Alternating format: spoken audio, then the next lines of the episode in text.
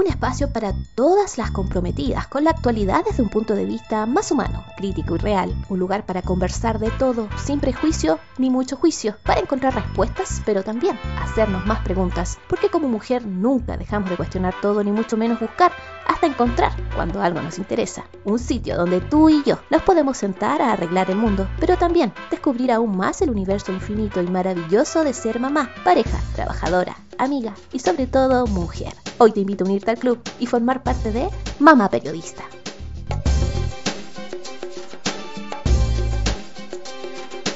Hola, hola, bienvenidos a un nuevo capítulo de Mamá Periodista, el número 14 de esta primera temporada. Ya estamos llegando a fin de año y estamos muy muy contentos de que todavía podamos seguir transmitiendo cada uno de nuestros episodios a través de las diversas plataformas. Te doy la bienvenida oficial al capítulo de esta semana y también, como siempre, te invito a visitar nuestras plataformas, nuestras redes sociales sobre todo, donde puedes encontrar más información sobre cada uno de los episodios que publicamos semanalmente. Y si todavía no conoces nuestras redes sociales, te invito entonces a poner atención. Nos puedes encontrar en Instagram como mamá-periodista-au y en Facebook en Mamá Periodista el podcast. Ahí tenemos una fanpage donde también vamos publicando todo, todo lo que vamos conversando en los diferentes capítulos de este podcast. Te invito entonces a que no te los pierdas. Y como siempre, haciendo la invitación oficial a que visites nuestras redes sociales, comenzamos entonces el capítulo del día de hoy.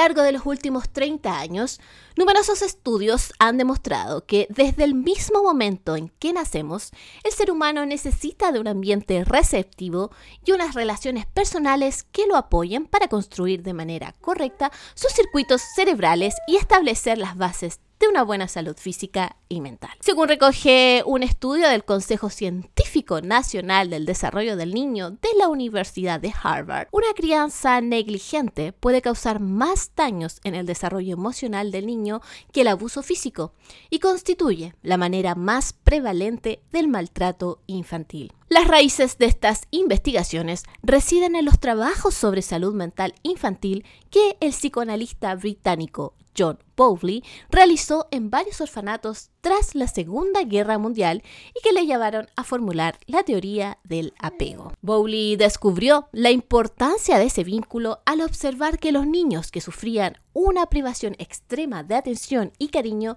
eran más propensos al fracaso escolar, social y a problemas mentales y enfermedades crónicas. Desde entonces, mucho, mucho se habla sobre el apego y también muchos científicos continuaron trabajando en comprobar este postulado. Si bien en el camino también hay quienes contradicen esta teoría porque la consideran absurdamente obvia y consideran el apego como algo que siempre se genera entre un niño y su cuidador, lo cierto es que hoy existe una clara tendencia a practicarlo estudiarlo y sobre todo a seguir descubriendo nuevas formas de generar ese vínculo de manera sana y respetuosa para el cuidador y el niño. La mayoría de los profesionales en crianza y psicología infantil aseguran que criar un hijo desde el amor es la manera más sana y segura para que posteriormente esos adultos cuenten con las herramientas necesarias para enfrentar el mundo de la mejor manera. Sin embargo, también se cree popularmente que en esta construcción de un apego seguro supone no poner límites claros a los niños sobre lo que está bien y lo que está mal. Existe una creencia muy arriesgada que tiene que ver con que el exceso de amor acaba por pervertir el vínculo y crea niños que tienden a tiranizar, lo cual se originó hace siglos cuando la sociedad y la familia eran básicamente patriarcales y las relaciones de sus miembros eran jerárquicas. El respeto se confundía con el miedo y los hijos llamaban a sus padres de usted. La cabeza de familia tenía toda la autoridad y el resto básicamente obedecía. Esto se ha transmitido por generaciones y aunque se ha ido suavizando, permanece en el inconsciente colectivo como una creencia incuestionable. La buena noticia es que esto ha cambiado y hoy el apego seguro se trabaja diariamente por los nuevos padres. Pero, ¿Qué significa realmente el apego? ¿Cómo practicarlo efectivamente? ¿Tiene edad y tiempo? Y sobre todo, dónde, cómo y cuándo poner los límites, de esto hablaremos en el capítulo de hoy de Mamá Periodista.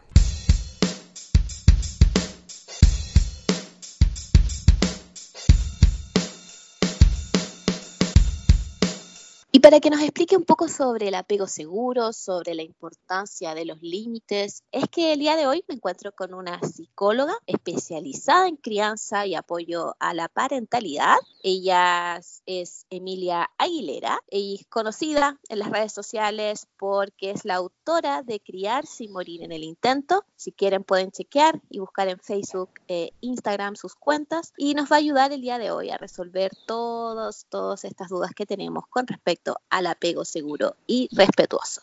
Muy buenas, Emilia, ¿cómo estás? Bien, ¿y tú cómo estás? Bueno, con hartas dudas estamos, así que esperamos que nos puedas ayudar a resolverlas y sobre todo a poder practicar todo lo que tiene que ver con el apego de la manera más respetuosa posible para el, para el niño y también para la mamá. Y para partir, me gustaría que me contaras a grandes rasgos qué es el apego. El apego es un vínculo que se establece a lo largo de toda nuestra vida. O sea, no, no la gente suele pensar que es algo que se relaciona solamente con niños o solamente con bebés, pero en realidad es una forma vincular que tiene que ver con una estrategia como de sobrevivencia. Entonces, en ese sentido, los bebés desde el momento en el que nacen generan algo que se llama las conductas de apego. Por ejemplo, el llorar, el tirar manitos, que son conductas que están diseñadas para provocar una respuesta en el entorno, en las figuras cuidadoras, y esta respuesta se espera que ayude y que asegure entonces la sobrevivencia de ese lactante posteriormente de, ese niño.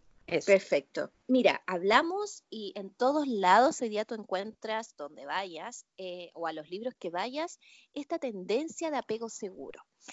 Yo quiero saber, ¿esto en qué momento se volvió una moda o siempre debió ser así o qué mal lo hicieron nuestros padres que nunca antes escuchamos sobre esto. ¿Nos podrías explicar qué es el apego seguro? Lo que pasa es que igual antes había menos acceso a la información, entonces más que pasar a ser una moda en realidad es como que ya estamos hiperconectados, por lo tanto es mucho más fácil difundir estas informaciones que, que son necesarias.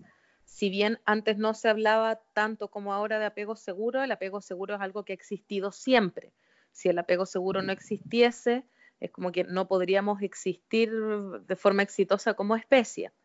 Entonces, dentro de las formas de apego, porque tenemos a este bebé, te decía antes, que genera ciertas conductas de apego que espera la respuesta de los cuidadores, y los cuidadores pueden dar distintos tipos de respuestas. Hay respuestas que están disponibles, que hablan de una mayor disposición hacia el bebé inicialmente, y hay respuestas que hablan de menor disposición hacia el bebé. Entonces, desde ese lugar se genera el apego seguro o el apego inseguro. El apego seguro tiene que ver con cuando estas figuras de cuidado, las figuras de apego, que no son necesariamente la mamá o el papá, han respondido de una forma efectiva y de una forma exitosa a las necesidades del lactante y por lo tanto generan la seguridad del apego, es decir, generan en el lactante esa idea de que, bueno, acá tengo esta figura que me cuida, que me protege, que cubre mis necesidades y yo estando cerca de esta segura, o sea, de esta figura segura, voy a sobrevivir y está todo bien. Entonces, desde ahí empezamos a constituir el apego seguro. Perfecto. ¿Por qué es tan importante este correcto vínculo afectivo en nuestros primeros años de vida? ¿Por qué, en qué momento este vínculo afectivo en nuestros primeros años de vida es tan, tan, tan importante? Porque la forma, el estilo de apego que uno genere va a influir de forma directa a futuro en todas nuestras relaciones, en la forma en la que nos paramos en el mundo y en la forma en la que nos planteamos frente a nosotros mismos también. Entonces, dependiendo de cómo va siendo tu estilo vincular, en el fondo, es cómo tú te vas a relacionar con tus futuras parejas, con tus padres, una vez llegado a la adultez, con tus amigos, en los trabajos, etcétera. Y siempre se ha hablado mucho respecto de lo que tú me dices, de que ya, bueno, hay que dejarlo en la cuna tan pronto como sea posible, si llora, llora. Es porque tenemos esa idea en, nuestra sociedad moderna, tenemos esta idea como de que el logro máximo es la independencia, la autonomía. Entonces presionamos rápidamente a los bebés desde que nacen tenemos esta cosa de es que tiene que ser independiente, es que tiene que ser independiente, así es que lo voy a poner en la cuna porque no se puede acostumbrar a estar conmigo al lado, cuando eso muy por el contrario de generar un, apego seguro, que es lo que permite efectivamente la, la, independencia, genera más inseguridad y genera más la sensación de que estás como expuesto al mundo. Exactamente. Y bueno, y aquí entra en funcionamiento o en práctica el denominado colecho. ¿Por qué el colecho es el primer paso de apego seguro y necesario durante estos primeros días de vida para el bebé? No necesariamente es el primer paso, eh, pero sí es tremendamente beneficioso, muy, muy beneficioso el colecho. Y es que las criaturas humanas están hechas para que al nacer necesitan sentir a la madre cerca, necesitan saber que están ahí. De hecho, se, producen cosas muy interesantes cuando durante el colecho, en que, por ejemplo, los bebés regulan su, su, respiración y la hacen, por ejemplo, como armónica con la madre. Entonces empiezan como a respirar al mismo tiempo y esto es algo que evita, que reduce el riesgo de mortalidad infantil por muerte súbita. Tiene a nivel fisiológico muchos, muchos beneficios y también al nivel afectivo, que es esta sensación de está acá al lado mío este gran ser humano, que es el ser humano que me, que me cuida. De hecho, más allá de eso, ni siquiera lo alcanzan a ver cómo está este gran ser humano, porque los bebés hasta los 8 o 9 meses de edad entienden de alguna forma en su cabeza que las madres y ellos son una una sola entidad, una persona. No, no, no entienden que la madre es uno y ellos son otro. Entonces, cuando tú quitas a un bebé y lo mandas a dormir lejos, en el fondo es como que lo estás mandando a dormir sin una parte de sí mismo. Y ese colecho, para que sea seguro o no seguro, ¿tiene alguna influencia también el aporte del compañero o la compañera que está a tu lado? ¿Es posible hacer colecho en familia? Absolutamente. El colecho tiene que cumplir ciertos requisitos básicos que son, por ejemplo, que los padres no consuman drogas, que no se mediquen en la noche, que no estén profundamente dormidos, eh, no poner a los bebés sobre almohadas excesivamente blandas en las que se puedan como hundir. Y no solamente respecto del colecho, sino que en general en la crianza nosotros hemos perdido mucho el sentido de que la crianza es un proceso originalmente colectivo no es algo que le corresponde solamente a la madre o solamente al padre, sino que es un proceso que está hecho para ser en comunidad. Por lo tanto, mientras más apoyo recibimos de la comunidad, que puede ser nuestra pareja, nuestros amigos, nuestros familiares, nuestros vecinos o quien sea, eh, con mayor probabilidad vamos a llevar a cabo una, crianza exitosa. ¿Tiene efectos en la madre o el padre que, genera o que practica colecho este apego seguro? ¿Existe apego seguro en los padres? Hay una cosa que se llama el apego adulto, que no, no tiene que ver como directamente con la guagua, no es como solamente hacia ese lugar, pero sí hay un proceso, sobre todo en la madre, cuando nace el bebé, se producen muchos, o sea, desde el momento de la gestación, en realidad se producen muchos cambios eh, a nivel fisiológico, a nivel hormonal, a nivel psicológico. Y una vez que este bebé nace, entonces la madre es una persona que se ha convertido como en una máquina diseñada para estar cerca del hijo porque ese es el mecanismo, la estrategia natural que hay para asegurar la sobrevivencia de este hijo. Por lo tanto, cuando a la madre la separan de su hijo, también no lo pasa bien. De hecho, creo que todas nos, nos ha sucedido que en los primeros días o en las primeras semanas de nuestros hijos, a cada rato despegas los ojos porque no está respirando. Voy a ver si todavía está respirando, pero estará bien. Estás como en ese, como en el estado de alerta. Entonces, mm. el colecho permite también que tanto la madre como el bebé tengan un sueño más profundo y un descanso más reparador. ¿Y en el padre sucede algo parecido? Sí, porque siempre se dice que el padre que es padre cuando nace el bebé, pero no la madre cuando queda embarazada. Entonces, eh, ¿están así? Depende en realidad de, de quién postule. Yo soy de la idea de que el vínculo que se produce entre un padre y un hijo tiene que ver justamente con algo más social, tiene que ver como con la constancia, con el hijo, con el verlo crecer.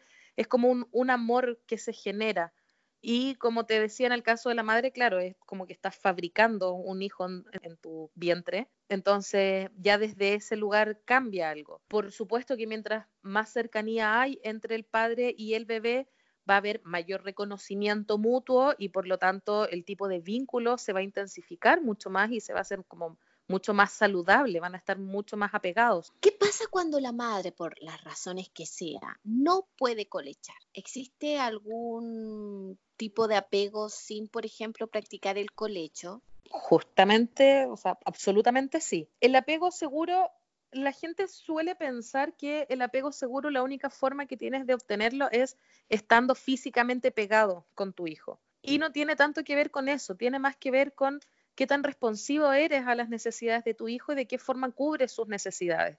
Entonces es muy distinto. Por ejemplo, uno podría poner ya la situación de un bebé llorando en su cuna. Entonces, dos tipos de madre. La primera madre va y lo toma en brazos y le dice, ya, pues mi amor, por favor, deja de llorar. La mamá no puede venir a cada rato, no puedo estar toda la noche acá, tienes que estar solito.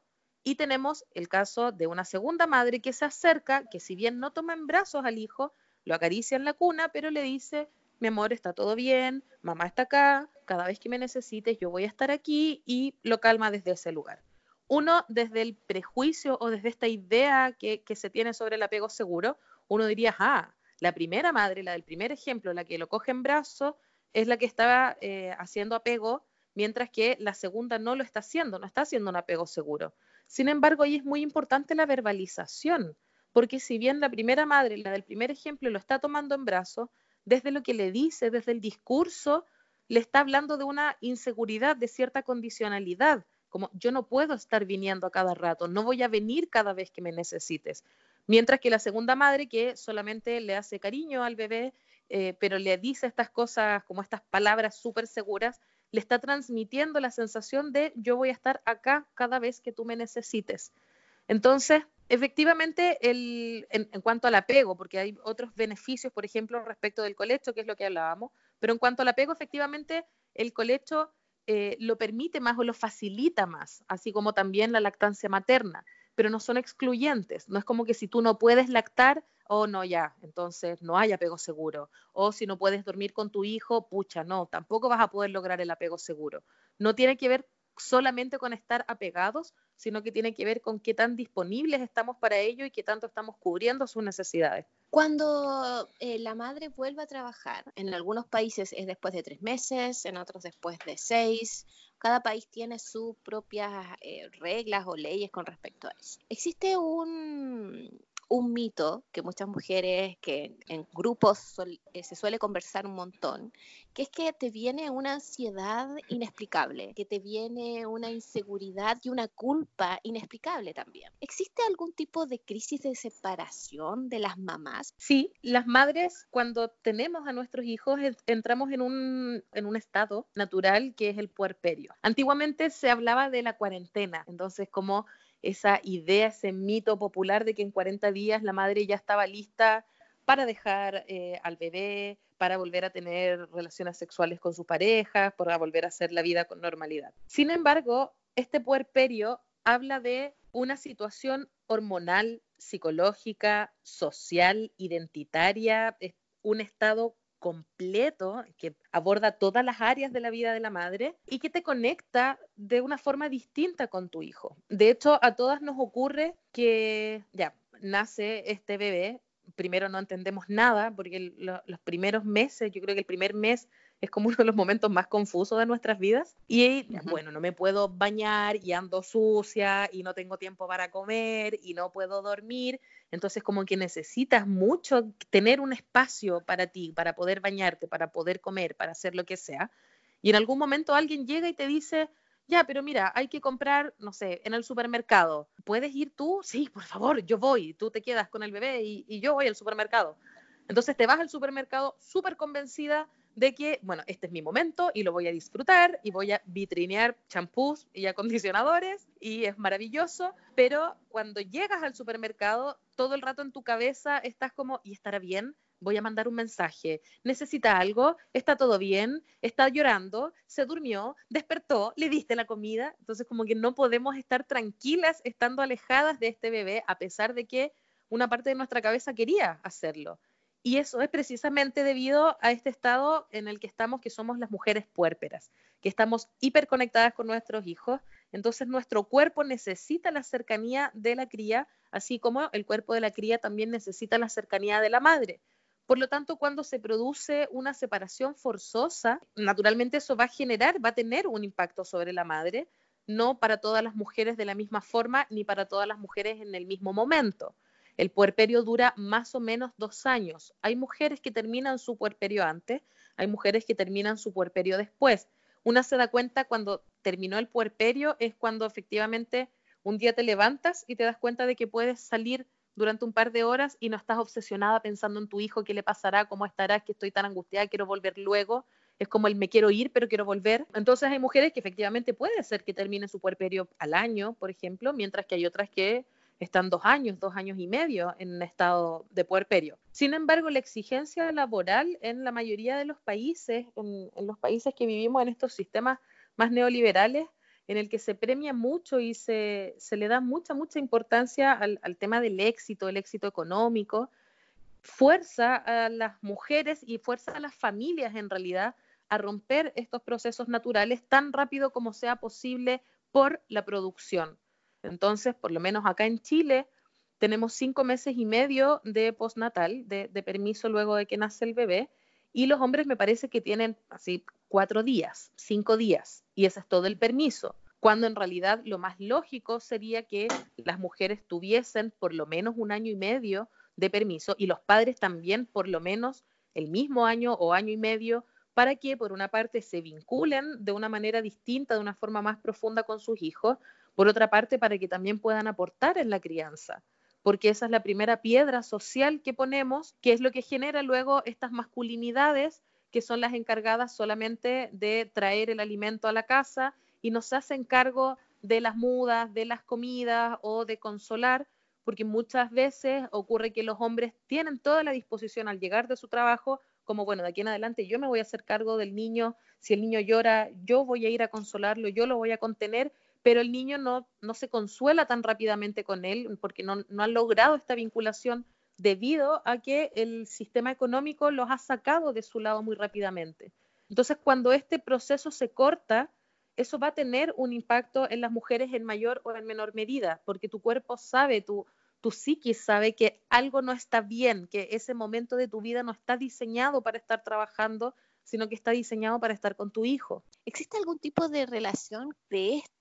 de esta, de esta separación que no quiero, con la depresión postparto? ¿De alguna manera influye esta presión a la que me someto sin quererlo? Sí, el entorno social, las circunstancias sociales necesariamente van a influir sobre la afectividad o sobre los procesos internos de la madre, no solamente en el momento en el que te vas a trabajar, sino que también estamos en una sociedad que nos plantea, por ejemplo, la maternidad eh, como esta madre que amamanta en las publicidades, esta madre bañada, peinada, maquillada y maravillosa con una piel tersa, que amamanta muy feliz mirando a su bebé y su bebé la mira de vuelta y se aman y es todo maravilloso. Entonces uno tiene esa idea de maternidad y una vez que tu hijo nace, te encuentras con que no era así, te encuentras con que estás tratando de amamantar, pero de partida se te hirieron los pezones y, sangras cuando amamantas y te duele y no lo estás pasando bien y no estás maravillosa junto a la ventana, sino que estás chascona, hedionda, llena mojadísima en leche todo el día, tienes hambre, sientes que este niño lo amas, pero al mismo tiempo te aterra también llegar a hacerle algo, te agobia. Hay madres que en el camino un montón de veces se arrepienten de haber sido madres y es como, me encanta ser mamá, pero lo odio, pero me encanta, pero lo odio. No hablamos de eso porque socialmente está muy castigado. Entonces, si uno dice, oye, no es que sabes que hoy día me sentí muy agobiado, hoy día quise tirar a mi hijo por la ventana, de una forma figurativa, por supuesto, eres muy castigada socialmente. Entonces ya desde allí empieza la presión social, que es el que tienes que ser la madre perfecta, que tienes que disfrutarlo, que no tienes que gritar, que tienes que generar este apego seguro, que tienes que ser una mamá súper Montessori, pero que además tienes que cocinar y pronto tienes que ir a trabajar. Entonces esto va sumando y sumando y sumando presiones sociales que una gran, gran presión social es el momento en el que te exigen volver al trabajo y que tienes que demostrar en el trabajo porque estamos en un sistema laboral súper machista. Entonces las mujeres vuelven al trabajo muchas veces con la sensación de que tienen que ser hiperproductivas porque tienen que demostrar frente a los jefes o frente a quien sea como, oye, yo puedo ser madre, pero aún así puedo seguir siendo igual de productiva e igual de efectiva que mis compañeros varones. Entonces ahí también tenemos otra presión más desde el machismo. Exactamente, y que tampoco apoyan las leyes porque en verdad si tú quieres pedir un permiso para que tu hijo, porque tu hijo está enfermo y ese mismo día tienes una reunión importante, olvídalo. O sea, tienes que elegir. Y si eliges a tu hijo, lo más probable es en el trabajo ya no te van a considerar para ciertas cosas y es un círculo vicioso que al final la mujer termina por o renunciar o acostumbrarse y conformarse con quedarse con un puesto laboral quizás menor, porque lamentablemente no, no hay apoyo al respecto. Justamente. Y aquí quiero ir directamente a lo que nos convoca. ¿Cuándo pongo los límites? ¿Cuáles son los límites de un apego seguro con un niño sobreprotegido? A ver, primero vamos a, a poner como en caricatura cómo funciona el apego seguro. El apego seguro en términos de crianza es como que yo tomo a mi hijo, le digo, hijo, mira, ven, vamos a estar en este gran espacio, en este espacio gigante, en el que tú te puedes desenvolver de una forma autónoma. Entonces ahí tengo que cumplir con dos grandes requisitos.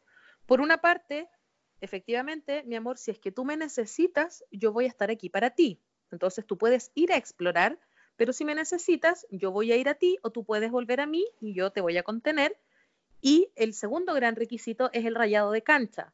Mi amor, en este espacio tú te puedes mover libremente dentro de estos límites. O sea, tú puedes llegar hasta acá, hasta acá y hasta allá.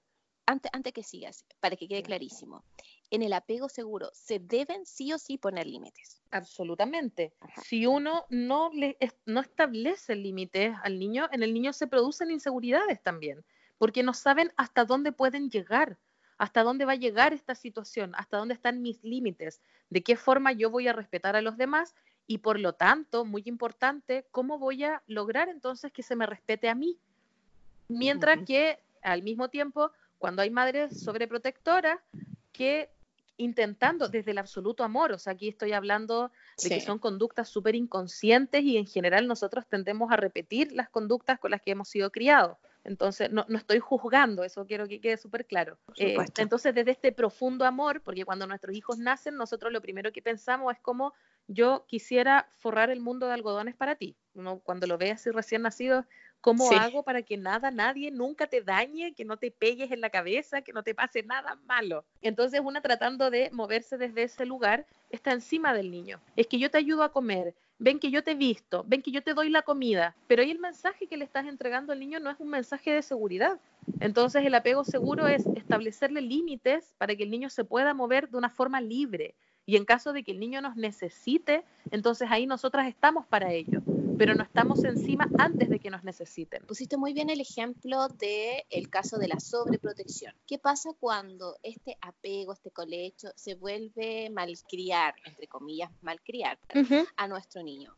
¿Cuál es la diferencia? Parte de las competencias parentales es la capacidad que tenemos las madres y los padres para leer a nuestros hijos, para entender quiénes son, de qué forma se están desarrollando, cómo funciona su etapa también. Entonces, el colecho es adecuado cuando efectivamente responde a la necesidad de mi hijo, porque mi hijo me necesita cerca. Y en paralelo, a medida que va creciendo, yo le tengo su espacio preparado, mira, esta es tu cama, hoy como no, yo no duermo siesta, pero tú sí, vas a dormir la siesta en tu cama, eh, ¿te parece si lo intentamos? Cuando tú quieras puedes dormir allá tú me puedes llamar y yo voy a acudir a ti durante la noche, que es muy distinto que hacerlo desde el, bueno, tú vas a dormir conmigo y no le hago otra pieza, no le hago su cama, ni siquiera le hablo de la posibilidad de dormir solo, porque yo asumo que que duerma conmigo es mejor. Entonces no lo planteo ni siquiera como opción. El niño siempre tiene que tener la libertad para escoger, para ellos poder moverse de una forma autónoma y si su autonomía los lleva a que todavía nos necesitan cerca, entonces ahí estamos, pero que sea por una necesidad del niño y no por una necesidad de la madre. Y en esa necesidad de la madre, a veces nosotras como madres cometemos muchísimos, muchísimos errores. Y eh, nos encantaría que nos pudieras explicar cuáles son los tipos quizás de apegos sanos, seguros, respetuosos y los tipos de relaciones que necesito para generar ese tipo de apego. Existen solo dos grandes tipos de apego, que es el apego seguro, que es uno, y el apego inseguro dentro del apego inseguro encontramos tres subtipos, que es el evitativo, el ambivalente y el desorganizado. Pero el apego seguro como tipo existe solamente uno. Para lograr este apego seguro hay que cumplir ciertas características, la, figura de apego, que en este caso vendría a ser la madre o el padre, eh, que como te decía antes, no necesariamente tienen que ser ellos, puede ser el abuelo, el tío, a, falta de los padres o a falta de padres competentes.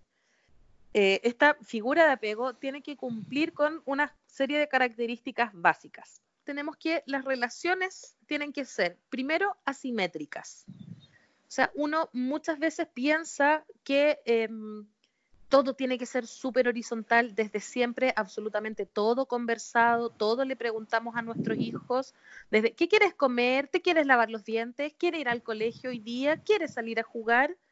Y la simetría se da que uno de los dos tiene que saber cómo se resuelven las cosas. El adulto es el que sabe cómo se resuelven las cosas. Le das libertades, por supuesto, a tu hijo, absolutamente. O sea, estoy, no estoy hablando de que a los niños no se les pueda dar autonomía. Los niños son seres súper sensatos y súper capaces.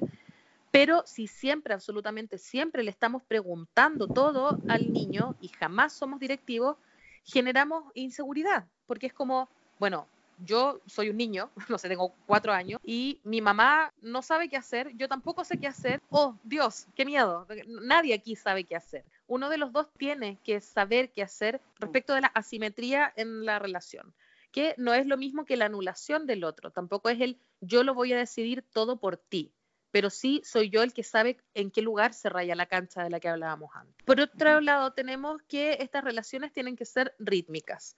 El que sea rítmica implica que funcionen por turnos, que son los que permiten la comunicación armónica. Entonces, estos turnos, por ejemplo, si tú lloras, yo te tomo en brazos, me toca tomarte en brazos y te consuelo. Luego te dejo y te doy autonomía y yo me voy a hacer otra cosa. Y si lloras de nuevo, entonces yo voy a acudir otra vez y ahí voy a estar de nuevo. O sea, es un turno. Me toca a mí, necesito que me tomes, luego vamos a ti y eso significa mi autonomía y yo te necesito otra vez y vuelves. Porque si es todo, todo, todo el rato encima, todo el rato en brazo o todo el rato no en brazo, ahí ya no hay un ritmo, ya no hay un turno, sino que nos estamos quedando pegados solamente en uno de los extremos. Otra característica es que estas relaciones son íntimas, son relaciones muy cercanas, muy de piel con piel, muy de abracitos, de acariciarnos, y es lo que otorga el sentido de pertenencia a la diada, en este caso que estamos poniendo el ejemplo de madre e hijo. Además, son relaciones informales, relaciones que, no tienen gran formalidad, porque creamos neologismos, hacemos sonidos que son especiales con nuestros hijos, es lúdica, es, una relación juguetona, es una relación espontánea, no es una relación a la que uno en la mañana saluda al hijo y es como, estimado señor hijo, lo invito a tomar desayuno. Gracias, adiós. Atentamente, quedo atenta a sus comentarios. Em, entonces, tiene esta cosa informal y es una relación también accesible. O sea, la figura de apego tiene que estar disponible absolutamente. Da, entrega al niño esta idea de que siempre hay alguien que va a estar ahí para mí, que me va a ayudar, aunque yo meta la pata aunque se me caiga el tazón y lo quiebre, alguien va a estar ahí, me va a ayudar y lo vamos a barrer juntos. Por otro lado, otra característica es que son relaciones que tienen exclusividad. Es una relación exclusiva conmigo, es una relación única y especial conmigo. La puedo compartir con mis hermanos, por ejemplo. Ahí ya no es lo mismo que como con un curso completo, eh, pero sin embargo, la relación especial que yo tengo en el ejemplo con mi madre es especial y única conmigo y mi hermano tiene otra relación especial y única con mi madre, pero esta no es una relación completamente compartida. Y es por eso que en un profesor, por ejemplo, podemos lograr que los niños sean más, más cercanos, que se sientan un poco mejor con un profesor que con otro, pero los profesores no alcanzan a adquirir la categoría de una figura de apego como tal, precisamente porque carecen, por ejemplo, entre otras cosas, pero carecen de esta característica en que no son relaciones exclusivas, son relaciones ampliamente compartidas con el resto de los niños de la escuela. Por otro lado, son relaciones permanentes, no son relaciones temporales. O sea, no son relaciones que funcionan solamente mientras ando de buena, pero cuando ando de mala, no, ahí te dejo solo. O solamente mientras eres guagua, pero ya cuando te conviertes en niño más grande, no. O mientras no haga calor, porque si hace mucho calor en realidad no te quiero tan cerca. Es una relación a permanencia, es una relación indeleble en el tiempo eh, y en el espacio. Y en base a todas estas características es que es súper recomendable que hayan varias figuras de apego de calidad que estén equilibrados entre afecto y disciplina pero que haya más de una figura de apego de calidad, porque cuando se genera esta vinculación así de potente y así de importante, por ejemplo, solo con la madre, ¿qué pasa si la madre, no sé, se hospitaliza, cae enferma, le pasa algo, se accidenta y, y falta? El niño pierde entonces el 100% de su figura de apego y por lo tanto con eso le estás quitando el piso, le estás generando la sensación de ahora sí que me quedé absolutamente solo y vulnerable en el mundo. Entonces, por eso que es muy importante permitir que se generen relaciones significativas con más de una figura de apego, que nuestra, muchas veces nuestra naturaleza o, o nuestro condicionamiento social nos lleva, por ejemplo, a que cuando nace el, el bebé, nosotras tenemos la sensación como de que este bebé es mío, es algo que me pertenece y yo se lo presto al, al, padre para que el padre lo mude y estoy encima todo el rato. No, es que así no se muda, es que así no se colocan los pañales, es que lo tienes que... Ah, ya, déjamelo, lo hago yo. Entonces, si la madre está todo el rato encima y no permite que nadie más se haga cargo de los cuidados, del vínculo afectivo, de la contención, nos vamos a convertir en la única figura de apego y si nosotras no estamos, ponemos en riesgo entonces la estabilidad mental de nuestros hijos. ¿Y cómo yo como mamá, que creo que este niño es mío y que lo comparto, puedo lograr eso? Porque es súper difícil en la práctica eh, lo que tú dices, especialmente en sociedades donde en verdad hoy día las mujeres criamos prácticamente solas y contamos, si es que tenemos suerte y mucha suerte, con una pareja. Entonces, mm, ¿cómo logro? ¿Qué, figuras, a qué figuras podría yo quizás buscar ayuda? Es que va a depender mucho de, de las redes que tenga cada una, porque puede ser tu pareja, tus propios padres, los abuelos del niño, tus hermanos, pueden ser quizás amigos, siempre van a haber otras personas que están ahí para ser significativas en la vida del, niño. Muy pocas veces se cría completa y absolutamente sola. No estoy hablando que, que la otra figura de apego sea al mismo nivel que tú necesariamente, pero sí que sean figuras que los dejemos de repente aprender a consolarlos, generar una relación distinta y especial con nuestros hijos, que, que si es que llega a haber solo una figura de apego, sea porque de verdad las circunstancias no lo permitieron de otra manera y no porque nosotras no permitimos que se relacionaran con nuestro hijo. Y en base a todas estas relaciones sanas que nos explicaste o la manera de poder llevar esta relación y este apego seguro, sanamente, es importante también esa sanidad no solamente para el niño, sino también para la madre. Yo, mamá, ¿cómo me pongo o me autopongo límites? Porque es súper complicado, es súper difícil. Hacemos cosas innatas y, y, cuando ya nos damos cuenta, a lo mejor es muy tarde. Yo como mamá, ¿cuándo debo ponérmelo? ¿Cómo me autolimito, por decirlo de una manera más simple? Las madres tendemos mucho a la autopostergación. Entonces, claro, porque al principio, cuando recién nace esta pequeña criatura que está ahí como tan, tan débil y tan vulnerable, necesitamos postergarnos porque, bueno, que esta criatura viva y sobreviva eh, pasa a ser lo más importante. Pero nos empezamos como a acomodar en ese lugar en el que ya nos definimos solo como mamás y, nada más. Entonces, cuando hay, un cliché que yo siempre menciono, que no me gustan nada los clichés, pero suelen ser ciertos, que dice que cuando nace un bebé, nace también una nueva mujer. Y es cierto,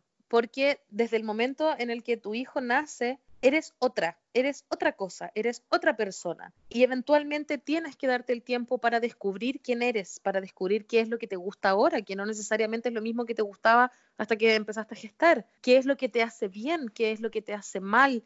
General, yo diría que el acompañamiento terapéutico eh, en este cambio, en, este proceso, que es un proceso tan intenso, porque es un cambio de identidad gigante y brutal, y maravilloso, pero también doloroso. Ser, madre es maravilloso y es terrible a la vez. El acompañamiento terapéutico muchas veces nos puede como volver a situar, nos puede como volver a dar el rumbo de el cómo me descubro a mí misma y cómo me siento y, y, de qué me valgo entonces para poder seguirme desarrollando. Se entiende, no sé, ya tengo un hijo de seis meses, tengo un hijo de ocho meses y todavía yo sigo puérpera, entonces no he vuelto a salir de noche, por ejemplo, no he vuelto a salir con amigas, ya está muy bien, pero ¿qué pasa cuando tu puerperio terminó y aún así decidiste, no por las circunstancias de la vida, sino que tú decidiste seguir no saliendo y no intentándolo eh, porque ahora eres madre? Entonces, en consulta yo he recibido mujeres que me dicen, cuando con hijos, por ejemplo, de cuatro, de cinco años, y digo, ya, y tú haces cosas así como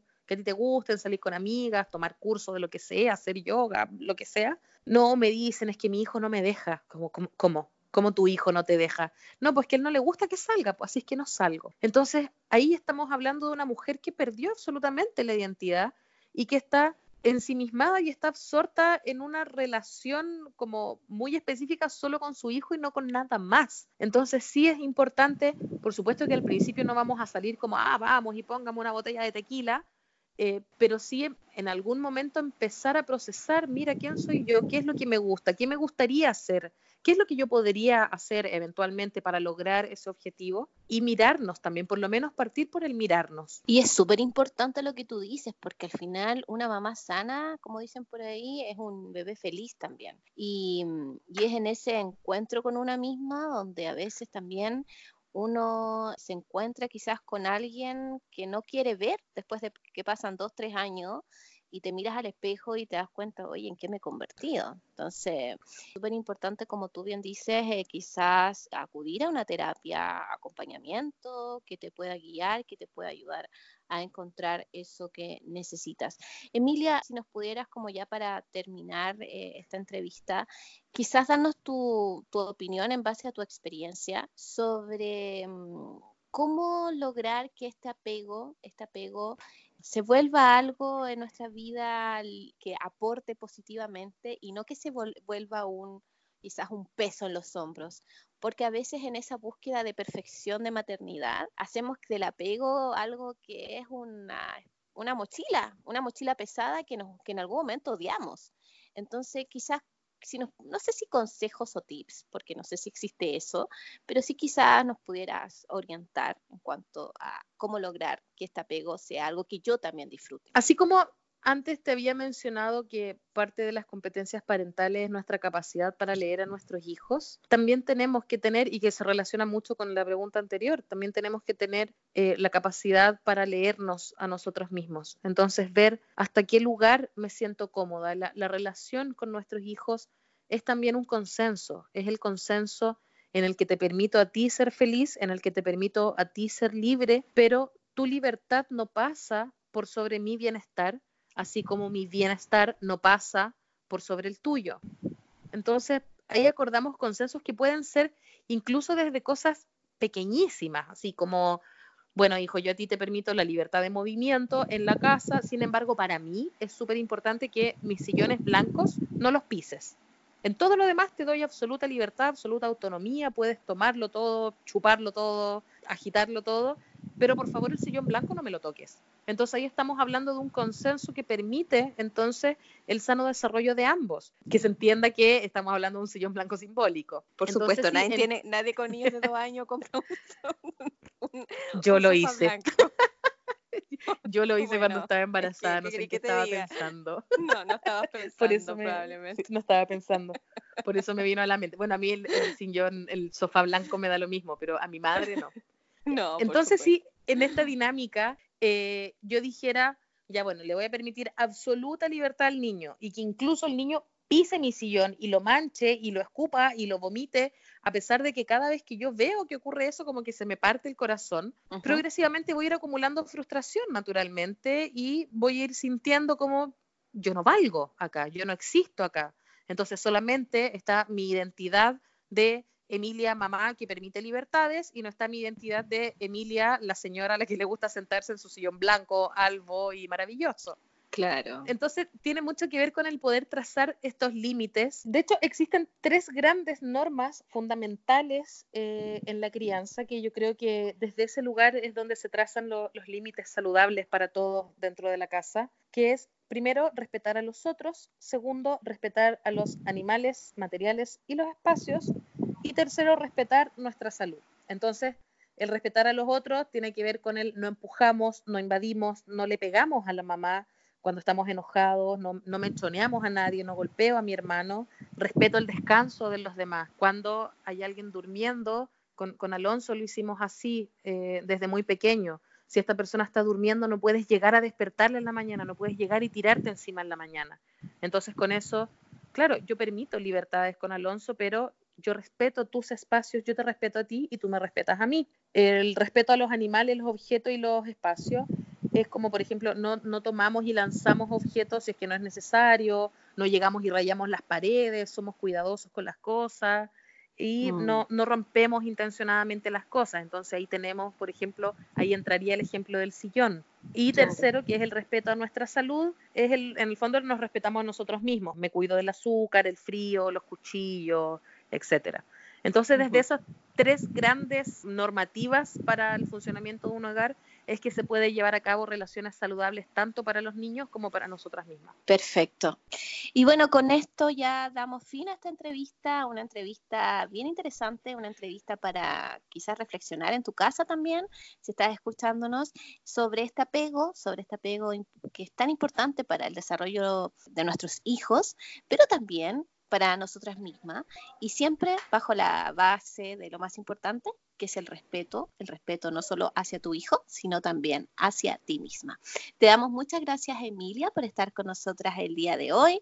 Agradecemos tu tiempo y te dejo el espacio para que puedas invitar a las personas que te están escuchando en este momento a encontrarte quizás en las redes sociales, cómo tú ayudas hoy día a las mujeres, en el fondo que nos puedas explicar un poco en qué estás hoy. Muchísimas gracias a ti, muchas gracias por, por invitarme y por dar este espacio. Bueno, los invito, me pueden en Facebook y en Instagram como Criar sin morir en el intento, que es un espacio que he generado para subir videos e información sobre psicología infantil, pero también hemos generado esta comunidad de madres en torno como a la maternidad real, en torno a las madres que queremos llevar a cabo la crianza respetuosa, pero también nos sobrepasamos y que de repente nos queremos arrancar con las amigas. Entonces también conversamos mucho sobre ese tema y generamos mucha comunidad entre nosotras. Nos hemos hecho bastante amigas, a pesar de que somos muchísimas. Es un espacio maravilloso, como que me encantan.